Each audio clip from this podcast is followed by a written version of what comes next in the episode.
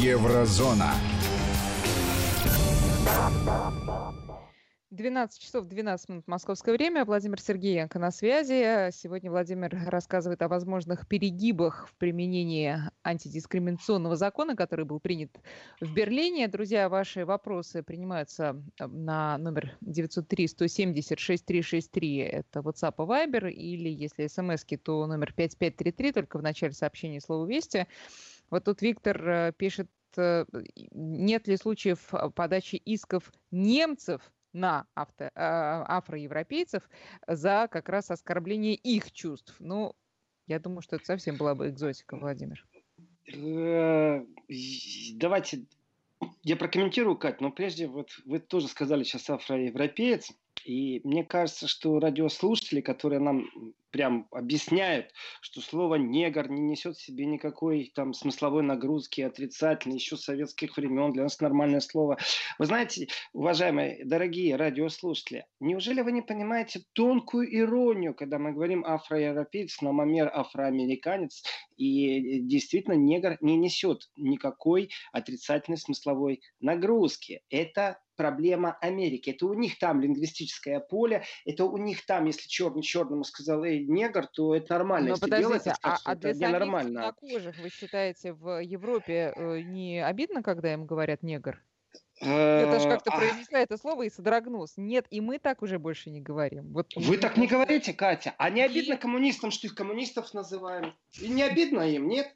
А русским не обидно, что их русскими называют? По-моему, темнокожие это уже прям устоявшееся. А, а, а бледнолицые это оскорбление или нет? Я серьезно сейчас говорю. Вы знаете, что есть э, люди, целые национальности, которые специально накладывают крема на лицо для того, чтобы это лицо выглядело светлее.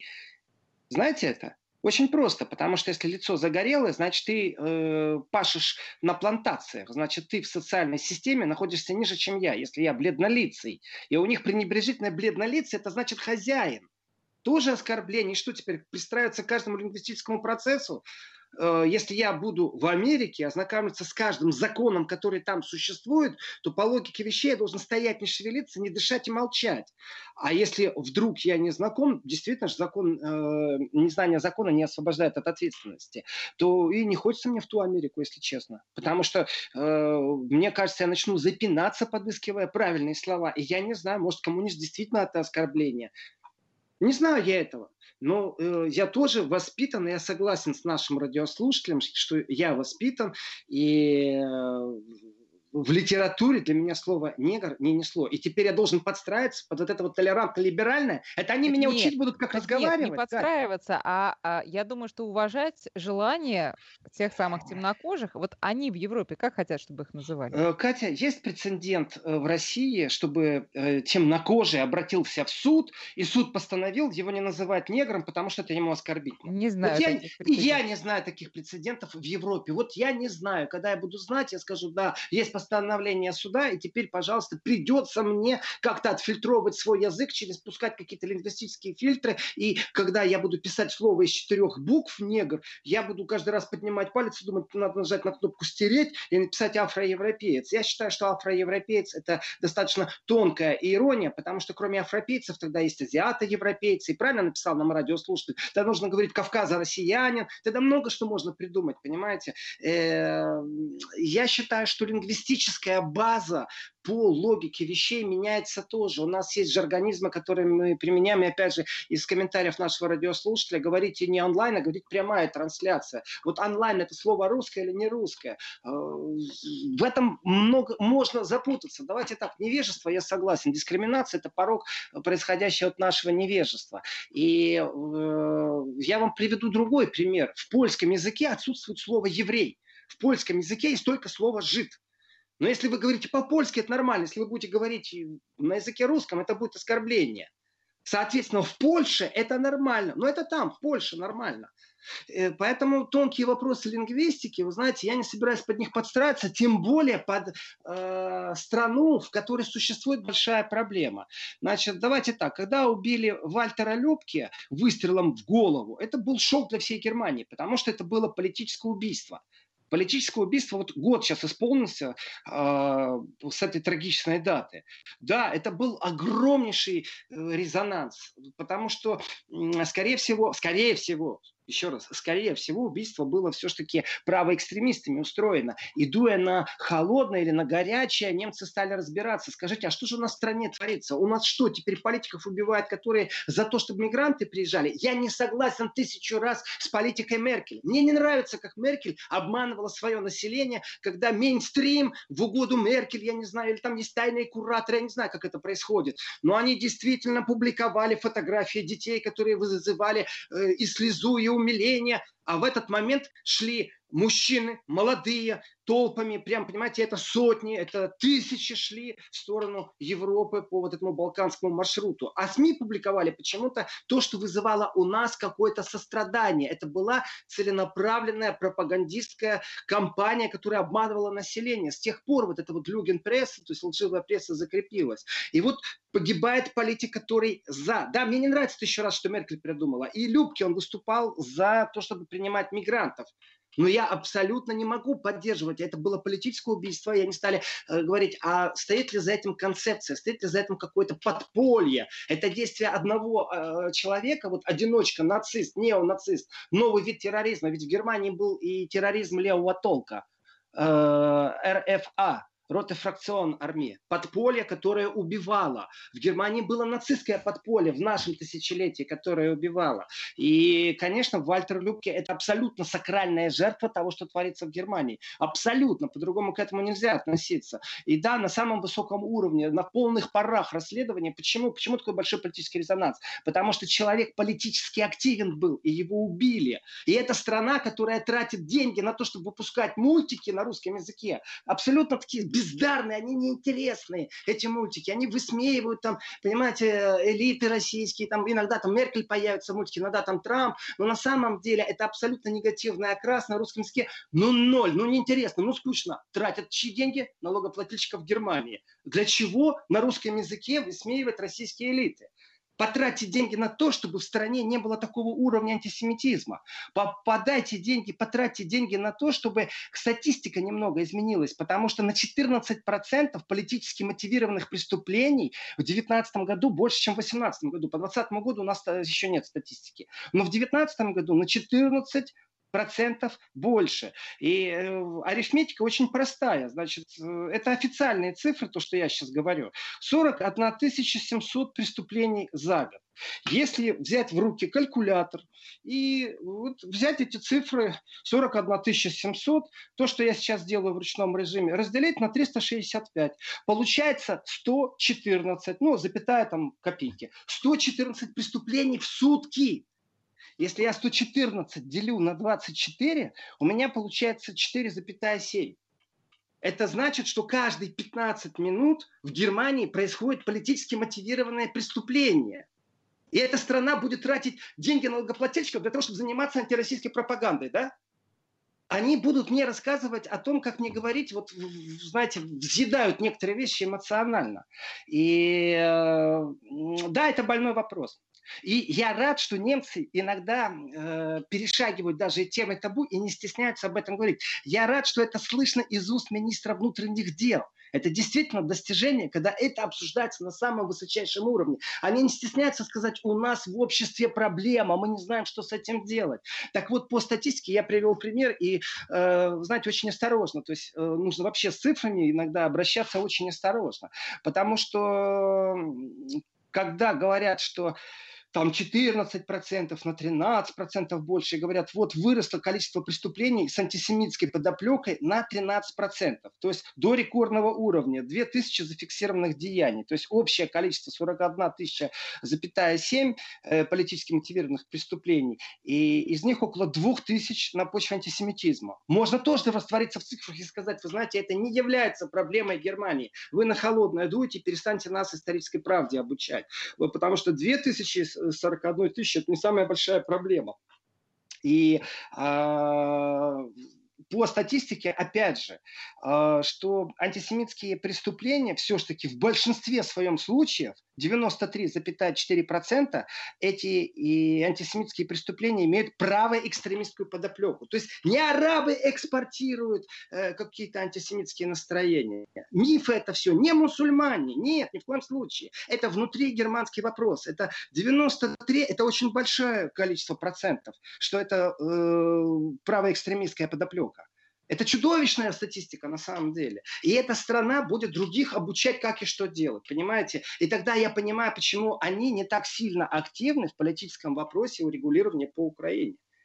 Потому что, извините, это э, любой нормальный человек скажет, вы что там, бревно в своем глазу не видите? И правый экстремизм, и статистика – это вещи, которые, знаете, там уже в тысячах измеряются. То есть старые времена говорили, что правоэкстремистско настроенных людей в Германии там э, сотни, ну, там пять сотен, потом тысяча. 30 тысяч по статистике уже насчитали. Это люди, которые правоэкстремистских взглядов. 30 тысяч. Сколько нужно в группе боевиков, э, чтобы она свои мерзкие дела совершала в Одессе? Сколько их там было? Их не было там 30 тысяч. То есть это безумно тяжелые вопросы современной Европы. И начал я сегодня программу с закона, который принят э, в Берлине, но не в Берлине в смысле как столица Федеративной Республики Германия, а в смысле Берлине как столица земельной. Вот есть такая земля Берлин, вот есть земля Бавария, столица Мюнхен, вот есть земля Берлин, столица Берлин. Э, и вроде бы, понимаете, вот закон вроде бы правильный, но все сходится. В Америке смотрите, что творится. Вот у нас будет получше, у нас закон такой приняли. И не будет лучше. Не будет. Закон не направлен на то, чтобы действительно изменить как-то ситуацию. И я знаю точно, абсолютно точно, что Сенат Берлина выделяет деньги, э, но, к сожалению, статистика, которая у нас есть сегодня, и о том, что преступления только э, обретают дополнительные обороты, статистика повышается, этих преступлений больше, говорит о том, что финансирование на борьбу с тем же антисемитизмом неэффективно используется. То есть нет эффективности, если повышается э, количество преступлений. И э, я повторю лозунг, что я очень рад, что эти вещи все-таки озвучиваются на самом большом уровне. То есть никто их не прячет. Это больше не является темой табу. 3 э, июня э, выступил Хорст Зейхофер, это министр внутренних дел Федеративной Республики, и с этой статистикой. И разговор о том, что опасность со стороны правых экстремистов, она приобрела немножко и другой акцент, потому что э, в Бундестаге было озвучено и об экстремизме с левой стороны. Раньше, чем в Америке э, Трамп поднял разговор об антифе, Антифа как э, угроза демократии, антифа как угроза порядку, правопорядку, антифа. То есть для нас, для многих антифа это является антифашистская аббревиатура, антифашистское движение, а, а на самом-то деле это хаоты, это анархисты, и они несут с собой э, насилие они несут с собой вандализм. И эти вещи, э, ну как вам сказать, ну, я не могу сказать, что это нормально, в смысле нормально, но это получается закономерно. Э, я вот читаю вопрос, написано, э, что новые немцы кошмарят немцев. Вы знаете, тяжелая фраза, очень тяжелая фраза. От нее попахивает от этой фразы э, таким правым душком по поводу новых немцев, не новых немцев. Как-то я в программе объяснял, что есть такое понятие, которое сами немцы очень не любят. Они же толерантно ну, возвысились уже так своей толерантности, что я даже не знаю, если есть бог толерантности, то он, наверное, живет в Германии. Ну, скорее всего. Ну, по мифу, который они сами создают, это мифология.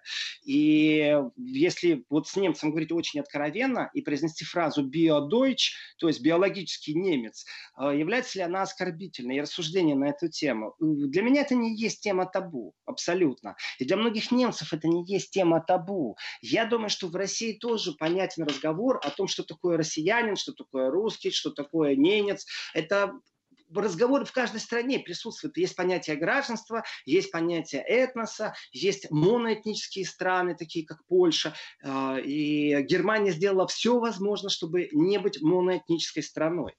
И немцы сейчас как обратную откатную волну получают, вот прям, знаете, социальный маятник. Он идет в одну сторону, потом зависает и медленно-медленно начинает идти в другую сторону. Они боялись быть моноэтническим государством настолько сильно, что та философия, которая была вбита в поколение, теперь вызывает в некоторых кругах отторжение. Некоторые борются за то, чтобы быть именно носителем э, вот этого этнос-дочь, био-дочь.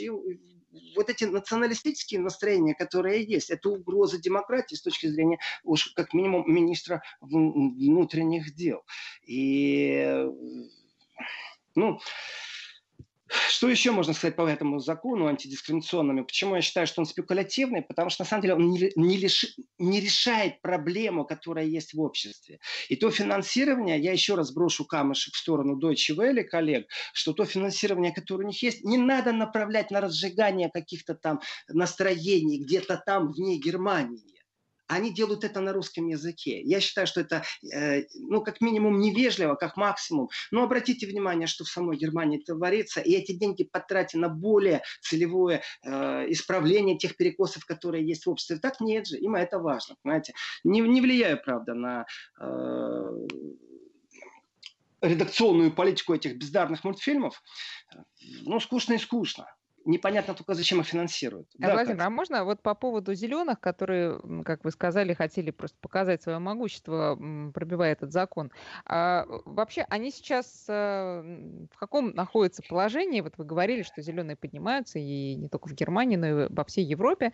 А, то, что они приняли этот закон, давайте вот от этой ситуации отталкиваться, это как-то повлияет на их рейтинг? Ну, пока, пока давайте в рамках вообще самой земли вот э, Берлин?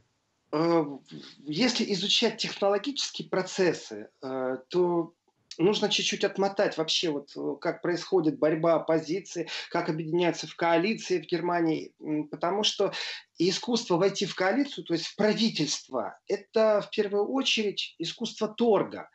И эм, зачастую свои голоса в коалиции, для того, чтобы было большинство в парламенте, отдается, но при этом э, выторговывается, что мы обязаны нести там такой-то закон. Что делают, например, левые? Я подойду сейчас к зеленым, Кать, но что делают левые? Левые говорят, хорошо, мы входим с социал-демократами в коалицию, вы там еще посадили зеленых за стол переговоров, мы ставим условия, нужно увеличить финансирование из городского бюджета а, на социальные нужды самых бедных. То есть нужно построить больше садов, детсадов э, в спальных кварталах. Вот, Они вот с этого места, вот с этого места сразу после новостей продолжим. Давайте. Еврозона. 12.36 московское время. Еврозона продолжается. Владимир Сергеенко на связи. И, друзья, напомню, наши координаты 5533 для смс 903 176 363 WhatsApp и Viber. А, очень а, оживились наши слушатели по поводу того, можем ли мы в России употреблять слово негр или нет. Даже присылают тут а, обложку, не обложку, а первую страницу газеты «Известия» от 11 августа 1985 года с большим заголовком «Негры требуют требует работы. Ну, друзья мои, я понимаю, но времена-то меняются. Есть некоторые слова, которые моя бабушка говорила очень даже свободно, а я вот сейчас их в эфире, например, произнести не могу, да и за рамками эфира тоже не произношу. Хорошо, э, предлагаю эту лингвистическую дискуссию оставить. Мы с Владимиром говорим о том, как чувствуют себя зеленые, и насколько вообще они могут быть успешны, раз они вот, например, этот закон провели, о котором Владимир рассказывал. Может быть, они сейчас вообще лихо на коне все там... Лихо-лихо. Э, Лихо, да. лихо. И это не только в Германии. Э, дело в том, что зеленая философия, она стала продавливать повестку других партий. Э, поверьте мне, Христианский демократический союз, э, Европейская народная партия, которая объединяет такие консервативные партии, как ХДС в Европарламенте, это все страны Евросоюза, в каждой есть вот консерваторы, в каждой. И в Европарламенте они, вот тоже объединены это не их повестка, чтобы автомобиль ездил на аккумуляторе, потому что когда человек успешный, это долгие годы вбивалось. Чем ты успешнее, тем больше литров у тебя, э, тем больше объем у тебя э, в твоей машине, твоего мотора. Э, и вот эта модель успешности, вдруг теперь философия поменялась. Вы больше не можете хвастаться рыком мотора, знаете, так, когда педаль на газ нажали, э, и что у вас такая здоровая-здоровая машина. Все, это не в тренде. В тренде это если у вас аккумулятор, вы едете тихо-тихо, в крайнем случае гибрид, и заправляете машину не на бензоколонке, а от электросети, который э, там тот же Макрон сказал, что ну, бешеные деньги выделяются. И в Германии точно так же, чтобы как можно больше было вот этих вот заправочных станций, но электрозаправочных станций. Это же повестка зеленых. Ни в коем случае не э, консерваторов. Ни в коем случае. И вот философия зеленых, она не только продавливает повестку других партий. А, зеленые не сводятся только к проблемам экологии, природы. О, нет. Нет. Зеленые еще стали обращать внимание на социальную повестку. В этом отношении они все-таки ближе к левым э, взглядам. А, в международной деятельности они как раз консерваторы. И получается, они всем умудряются угодить. Вот здесь э, бедный слой населения, зеленые для них тоже где не так сильно, как левые, э, но тоже как-то они за ними ухаживают. И они очень удобны, чтобы их брать небольшим количеством в коалицию. Когда вам не хватает э, пару голосов, вы идете с зелеными в сговор и обещаете им, хорошо, вот вы полностью везде голосуете с нами, за это мы, так уж и быть, проведем закон, по которому будут субсидии э, ветряным генераторам, то есть вот этим вот здоровым мельницам, ветрякам, которые вырабатывают электричество. Так уж и быть, мы вам поставим вот эти заправки и аккумуляторный завод будем совместно германско-французский строить, э, заберем в Китае для того, чтобы как можно больше ездило машин на электричестве, но во всем остальном голосуйте. И зеленые соглашаются зачастую на эти условия, поэтому они очень удобны Э, в коалициях. И это не германское дело. Это и в Австрии так, это так и во Франции, и в Голландии, и в Бельгии. То есть в Евросоюзе зеленые, я считаю, в тренде, потому что они выработали удобную конструкцию быть третьей ножкой, третьей опорой, как э, с точки зрения законов физики устойчивее всего тело, которое имеет три опоры. Вот они третья опора. Маленькая, но существующая. Поэтому тренды, в том числе и в Берлине, демонстрация, и я считаю, что это абсолютно с точки зрения технологии, абсолютная демонстрация того, что они могут что-то продавить. И это не имеет отношения к повестке там, а, окружающей среды. Нет. Э, при этом, э, опять же, вы знаете, компромисс и отсутствие компромиссов, например, сейчас из-за пандемии э, тоже тяжелый разговор. А что делать со всеми этими отходами, которые принесла пандемия? Ведь пластик сейчас востребован. Перчатки резиновые, костюмы, а, ампулы в пластике, одноразовые стаканы важнее, чем стеклянные. То есть а, что делать с этим всем набором одноразовых пластиковых вещей? Как с ними быть? Было запланировано, что Европа должна э, шаг за шагом освобождаться от пластикового мусора, но сейчас это невозможно просто. И что делают зеленые? Знаете, раз, и вот, пожалуйста, они привлекли себе внимание, они пролоббировали дискриминационный закон. А, я думаю, что те, кто согласились с зелеными, то есть социал-демократы и левые, а, где-то что-то выторговали для себя. Но доказательств у меня нет. То есть это мое политическое чутье говорит не об этом. Для того, чтобы узнать, нужно э, походить э, по кулуарам, по пообщаться с э, не в онлайн режиме. Для этого надо, чтобы закончилась э, пандемия. Да, совершенно верно. А вообще действительно интересно, как на э, рейтинги зеленых повлияет существующая ситуация, потому что ну, действительно сейчас сложно отстаивать их интересы и все, что они обычно отстаивают, в то время как мир занят ну, выживанием. Э, до начала пандемии у зеленых был ярко выраженный курс вверх. То есть их акции росли.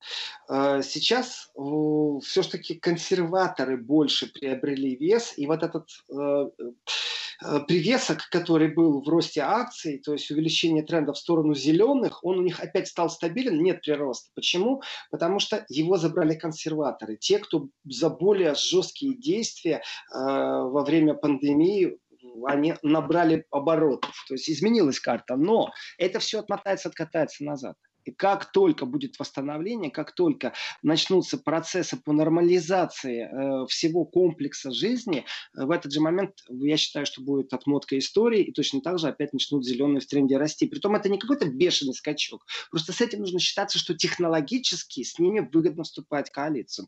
Я вот читаю вопрос, а насколько важна гендерная толерантность, э, пишет нам Анастасия из Вены.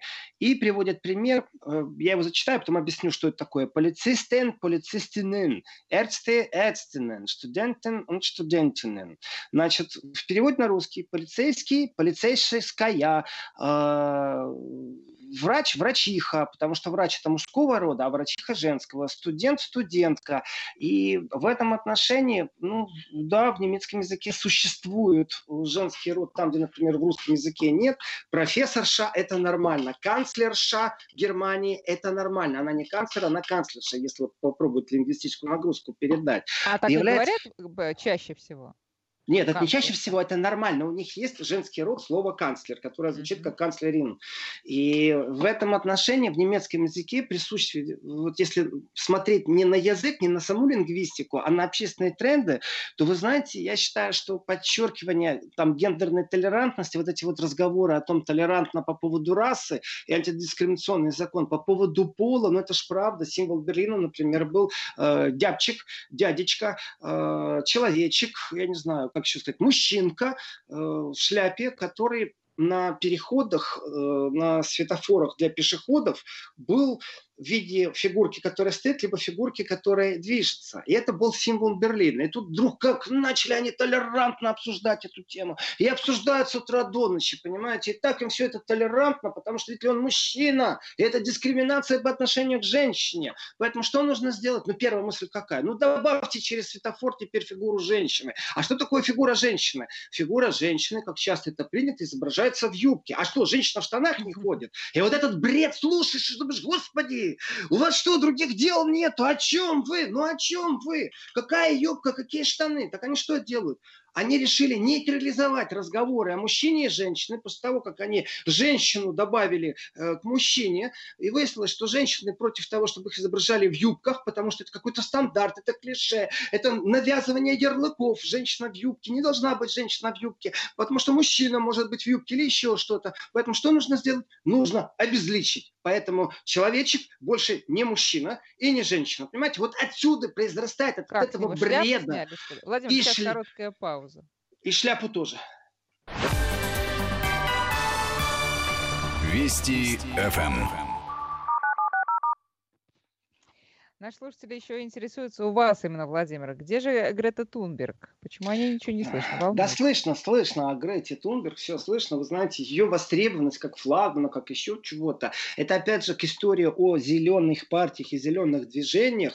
Э, я сейчас дам, дам эхо, но закончу мысль по поводу э, гендерной толерантности.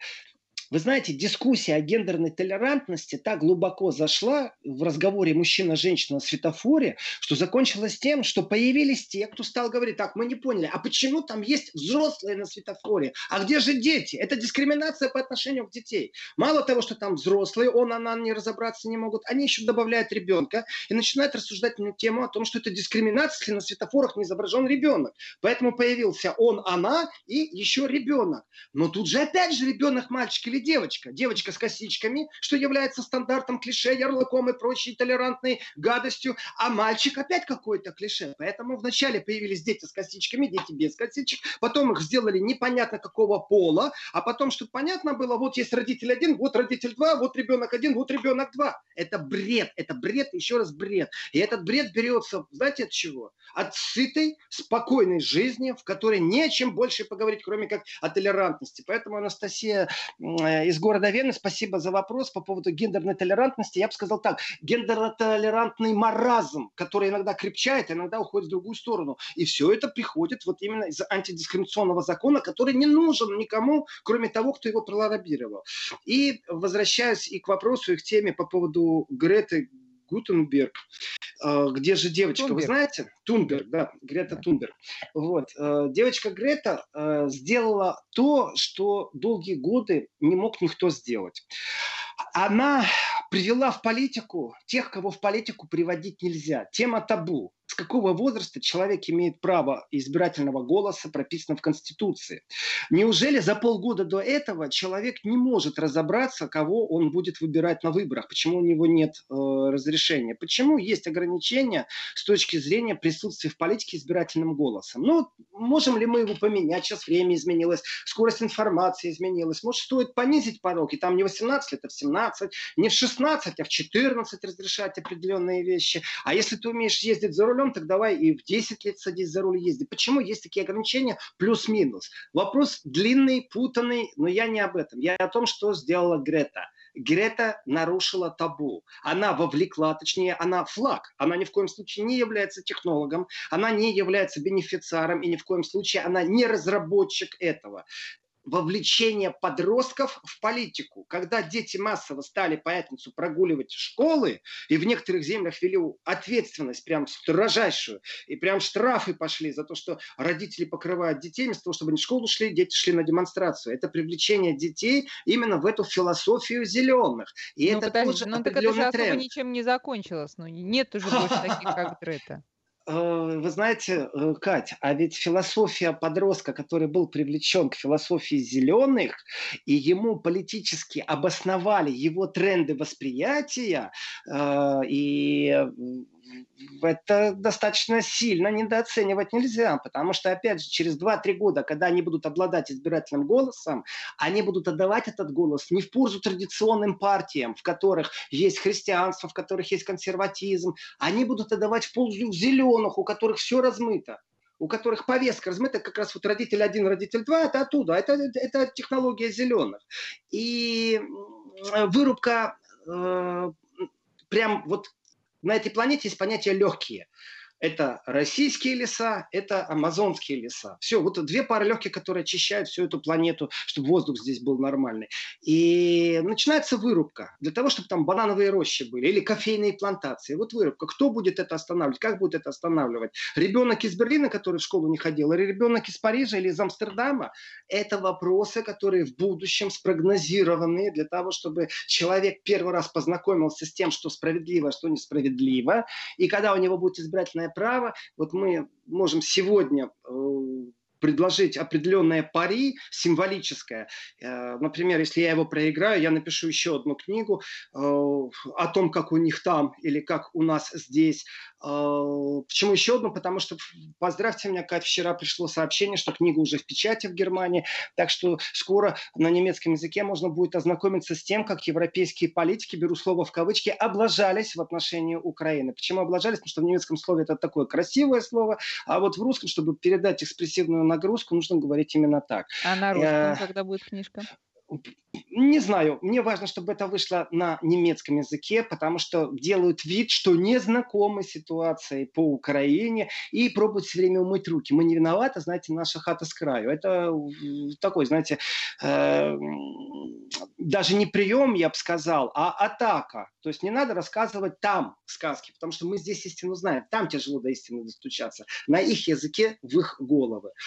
И почему я говорю пари? Потому что э, тренды и отпечаток, который сделала девочка Грета, это именно скажется там через 3-4 года на предвыборной, когда будет очень сильное усиление зеленых. То есть мы тогда увидим динамику роста партии зеленых по всей Европе, а также их присутствие в коалициях. Это мой прогноз. И если он не состоится, книжку все равно напишу, обещаю вам. Вот. Э, по поводу гендерного равенства я вижу вопрос из Украины э, по поводу матчества, да, маразм, который возникает у людей, то есть не один, я так думаю. Э, вы знаете, Александр э, из города Киев вообще радует. Пишите, откуда вы слушаете, даже если у вас врача нет. Э, это замечательно увидеть географию, когда смотришь на ленту СМС. Да, я считаю, что это маразм, но, к сожалению, с этим маразмом приходится считаться с этим маразмом приходится считаться. Я вернусь э, к понятию антидискриминационного закона и вернусь к статистике по политическим преступлениям. Значит, глава МВД Германии Хорст Зейхофер э, сказал, что выросло число правых экстремистов с ФРГ аж на 6 тысяч. Значит, существует где-то аппарат пропаганды, который вербует людей именно в это русло взглядов, в которых существует правый экстремизм. И э, превысило 30 тысяч человек. И самое, что страшное, самое, что страшное, что есть статистика, сколько из этих людей склонны к насилию. И это достаточно печальная статистика. Если за 2018 год было 24 100 правых, зарегистрированных, еще раз, это те, кто уже под каблуком Мюллера, под колпаком. И было 12 700 склонных к насилию. Это те, кто готовы противостоять органам власти, полиции. Это те, кто готовы э, нападать на левых. Это те, кто готовы, и то, что мы говорим по статистике, что антисемитские настроения в основном идут из, правоэкстремальной сцены, а не из э, э, каких-то мусульманских или арабских миров, что это все неправда, это больше отвлечение внимания и маневра, что это настоящий немецкий вопрос. Потому что правые экстремисты немцы – это немцы. Это не какие-то этнические турки, этнические русские, там, э, переселенцы э, еще откуда-то. Нет, это проблема настоящего внутреннего порядка немцев. И то, что на этой неделе озвучено, ну, на самом-то деле, э, я думаю, следующий шаг – это осознать, что финансирование, а финансирование очень серьезное, вопросов, которые должны быть направлены на толерантность в обществе, они не должны сводиться к тому, чтобы рассуждать на тему родитель один, родитель два, а чтобы появилась терпимость, например, внутрипартийная э, чтобы вот эксперименты, которые делаются в обществе, чтобы не разогревали, чтобы люди не чувствовали себя оскорбленными, когда у них другое мнение, а они становятся либо конспирологами, и ведь Путин Ферштея, то есть понимающий Путина, это что же оскорбление? Ты же, мол, не такой толерантный, как мы. Это что же оттуда? Это все имеет отношение к дискриминации. Я сейчас в ленте ну, не отмотаю, не найду сейчас этот вопрос э, по поводу того, что можно ли привлечь за дискриминацию, если будет что-то в отношении России. Хороший вопрос, вы знаете. Вот надо будет подумать и внимательно мониторить и, и подловить. Э, и сказать, я думаю, что это больше относится теперь к газетчикам, чем э, к служащим. Э, является ли их направленная деятельность, например, дискриминирующей по принципу. И я, как русскоговорящий человек, человек на территории Германии чувствую, что я дискриминируем, потому что э, у меня забирают право отстаивать определенные взгляды. И эти взгляды как забирать право? Вы знаете, ну, ну, в некоторых местах по поводу э, разговор по поводу Донбасса или Крыма, да просто не дадут площадку. Микрофон не дадут, чтобы озвучить.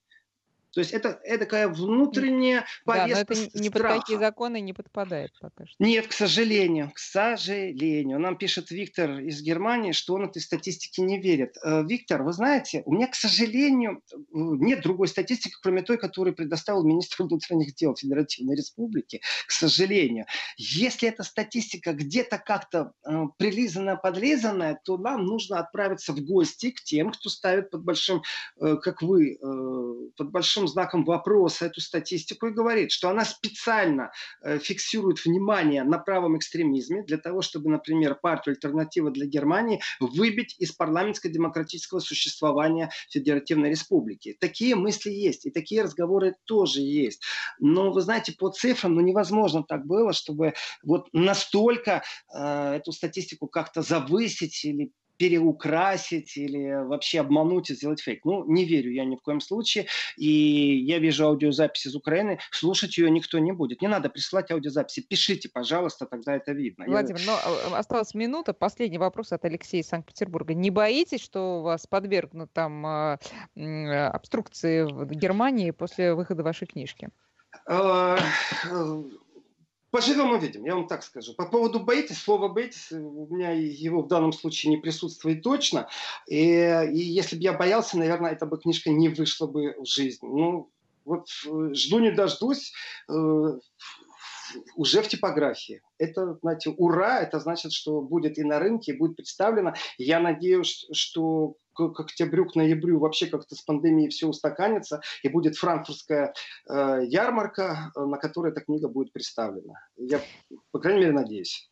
Хорошо. Владимир, спасибо вам большое. У нас время сегодняшнее заканчивается. Владимир Сергеенко вернется в эфир завтра в 11 утра. Друзья, спасибо вам за внимание. Спасибо, Катя, вам. До свидания. До свидания. Еврозона.